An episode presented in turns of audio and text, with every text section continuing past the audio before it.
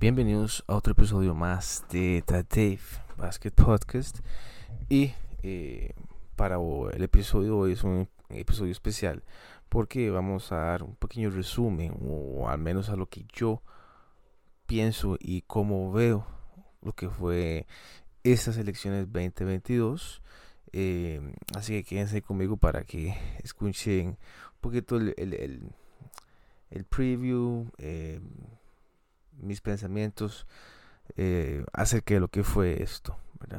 Y en primer lugar lo que quiero hablar yo es que eh, esas elecciones del 2022 fueron demasiadas esperadas por durante casi cuatro años y en los últimos dos años.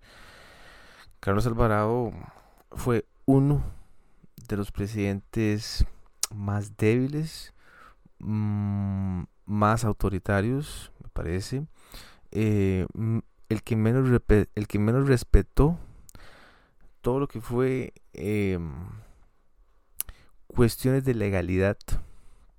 Por ejemplo, solo un ejemplo voy a hablar muy en concreto, que fue haberle pasado por encima a una orden judicial de un juez de la República suspendiendo el código QR. A partir de ahí, Después lo hace y lo pide voluntariamente a los demás restaurantes o demás centros comerciales que lo piden voluntariamente, ¿verdad? Junto con el Ministerio de Salud para que te haga un aforo del 100%. Eso es inaceptable. Pero como era Carlos Alvarado, no importa, es una regañadita. Em, pues sí, llegó el 3 de abril, eh, era una fecha bastante esperada, después de haber esperado casi dos meses desde el 3 de febrero del, de este año, el 2022. Y pues bueno, como todo, hay gente que, que quedó contenta, hay gente que quedó sumamente enojada. Eh, se hablaron de falacias, he leído un montón de falacias, ¿verdad? Pero creo que nunca fueron así con Carlos Alvarado. Eh, cierta parte del electorado tico, un electorado más progresista, más de izquierda, eh, que está sumamente indignado, enojado, molesto, ¿verdad? Más que todas las mujeres. Em, tal vez yo las entiendo en ese aspecto, pero a veces nosotros los hombres nos tratan de excluir de esa conversación y al final eh, se pone un poquito eh, agresiva la conversación, no hay espacio para hablar de ese tema y tratar las mentiras o las falacias o esa narrativa que tratan de crear los medios y entonces que se inserta en las personas y, y empiezan a repetirlo. Pero bueno, eso no lo vamos a hablar. Lo que quiero hablar es específicamente por qué quedó Rodrigo Chávez, cómo fue que le gana a Figueres, y mm, es curioso porque el PLN tiene que de verdad tomar una pauta ideológica de ver hacia dónde quiere ir. O quiere ser un partido más de centro derecha, más conservador, más republicano, ¿verdad? O quiere ser un partido de centro izquierda, más socialdemócrata, demócrata, eh, y abrazar a toda esa ola progresista que en tamaño creo que les dio un gran aventón eh, y que mucho progresismo votó por el Partido de Liberación Nacional para que este Rodrigo Chávez no quedara. Eh, me parece que los dos candidatos hicieron muchísimo daño en casi los dos, tres, cuatro debates que hubo en las últimas dos semanas. Eh, muchísimo daño. Eh, los dos eh, se dieron a mano poder. me decepcionó muchísimo Figueres porque a veces creo que trata de crear una imagen en los medios, pero una vez que la cámara se apaga, sale el verdadero Figueres. Y eso se vio en un video, apenas terminó el debate de Canal 6, donde básicamente le dice a Rodrigo Chávez este, suerte, Rodrigo. Ojalá que usted se dedique a otra cuestión que no sea la política, ¿verdad? Ahí le tiró otros hachazos. Este, Rodrigo, ahí lo vi. semblante tranquilo. Eh, sé que mm, hay un, electorado muy alto que no le va a gustar Rodrigo Chávez en los próximos cuatro años. Eh, ahora resulta que sí, este, va a haber una lupa eh, muchísimo más grande para, para Rodrigo Chávez, que ojalá hubiera sido esa misma lupa que eran tenido para, para Carlos Alvarado. Eh, no la hubo, ¿verdad? Sí la hubo pequeñita, pero, pero la lupa que va a tener Rodrigo Chávez va a ser mucho más grande que, que la misma lupa que ha tenido Carlos Alvarado durante estos últimos cuatro años. Em, casi un millón de votos, la gente votó por Rodrigo Chávez, consiguió ese millón de votos que se necesita más o menos para ser presidente aquí en Costa Rica, a diferencia de los 900 mil votos que este Figueres consiguió. Eh, pasó de 500 mil votos a casi 900 mil. Rodrigo Chávez pasa de unos 300, me parece que consiguió unos 350, 400 mil votos a casi millón, 10 mil votos. Eh, la gente me parece que quiere un cambio.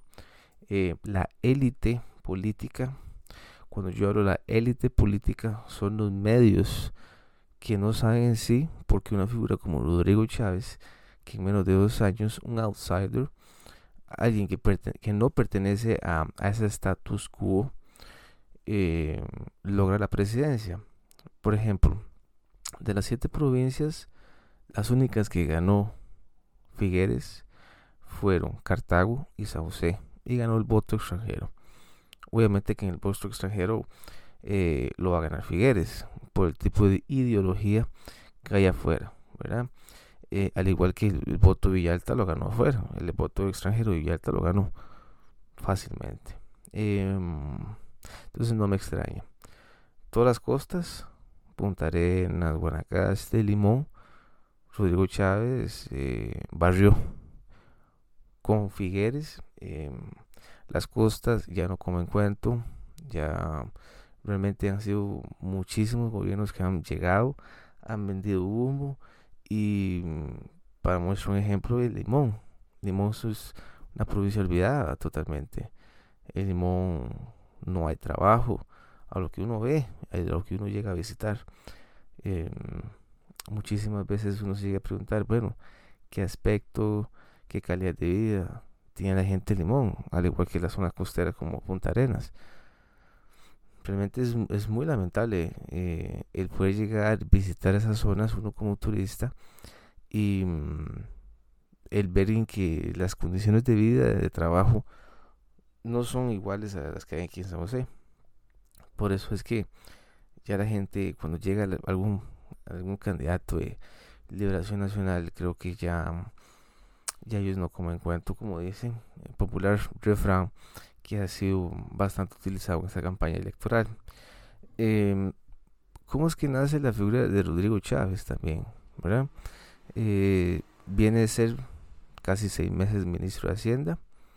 Carlos Alvarado lo pone, se va, porque creo que por la misma personalidad de Rodrigo Chávez no aguantó mucho con Carlos Alvarado y él eh, se hace aparte. Después, eh, dentro de su fuero interno, Rodrigo Chávez dice, bueno, yo también me siento presidenciable.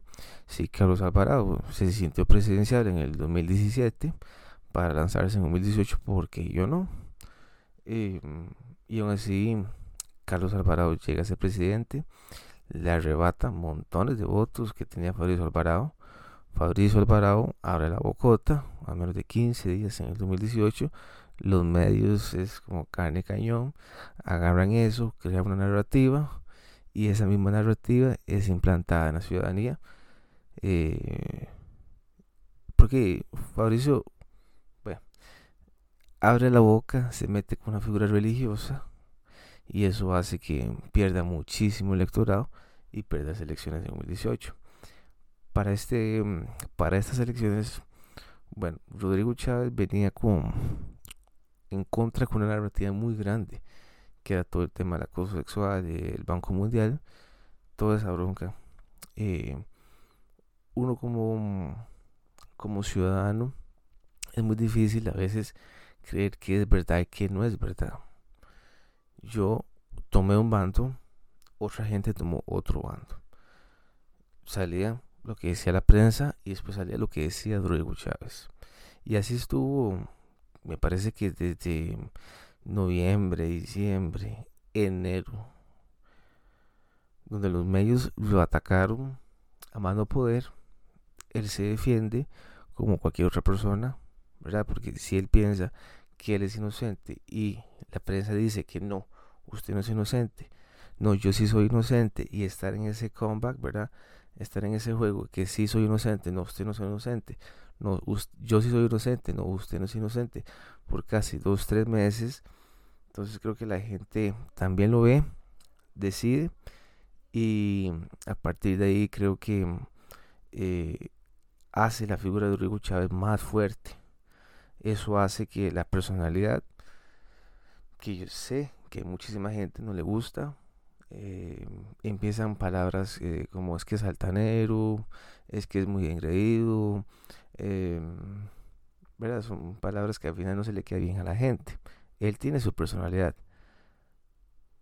muy distinguible. Em, y eso se hizo reflejado en las muchísimas entrevistas que Rodrigo Chávez tuvo en Telenoticias, el Monumental, Colombia, donde se le atacó, se le atacó, se le atacó.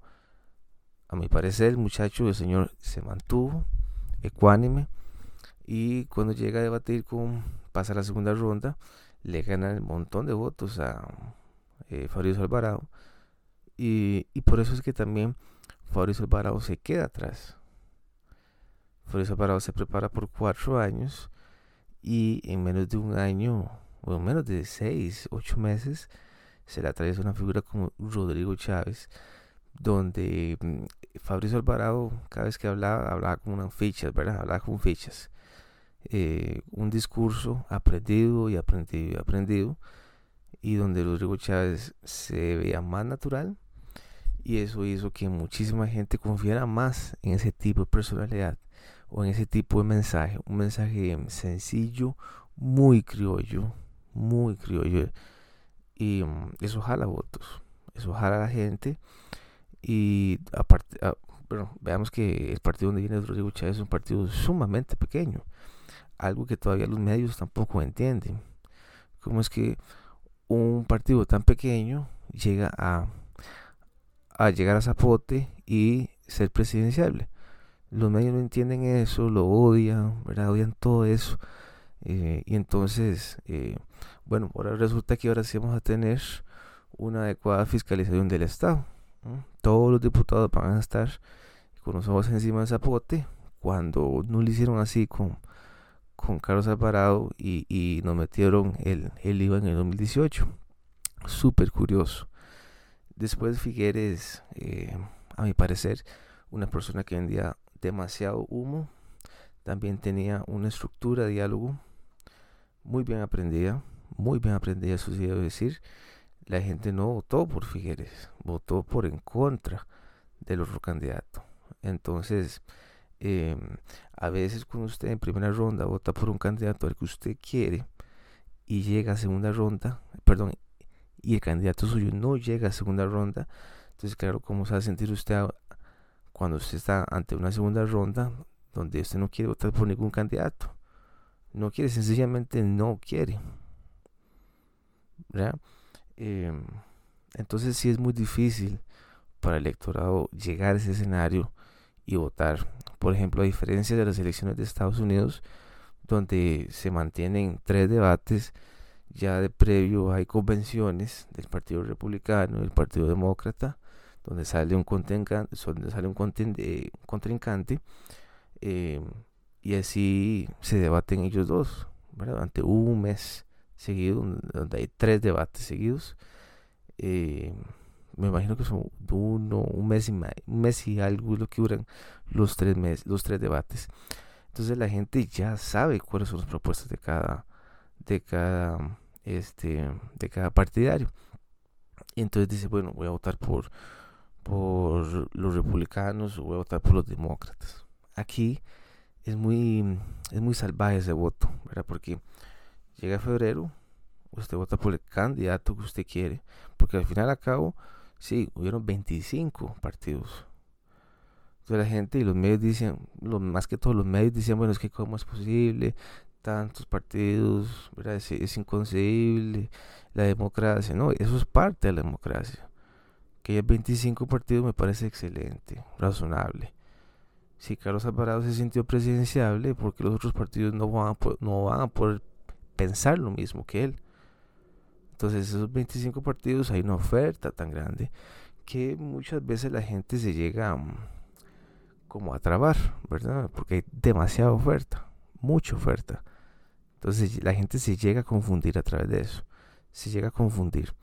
Em, entonces, claro, eh, se diluye el voto y se consiguen dos candidatos que pasan a segunda ronda con un porcentaje muy bajo. En este caso, pero Liberación Nacional, que es un partido de casi 72 años, con mucha trayectoria, bueno, consiguió 500 mil votos. Esa era su base. Pero vean así que de momento casi el doble, a 900 mil votos. Le faltó más de 100 mil votos para poder alcanzar la, la silla de presidencia. Este, y lo que le pasó la factura a José María Figueres fueron las costas, definitivamente. Punta Arenas, Guanacaste y Limón. Eh, aparte que Heredia, Alajuela, o sea, todas las provincias las ganó Rodrigo Chávez. Eh, entonces habría que estudiar ese fenómeno que lo vamos a seguir estudiando por semanas, meses y años.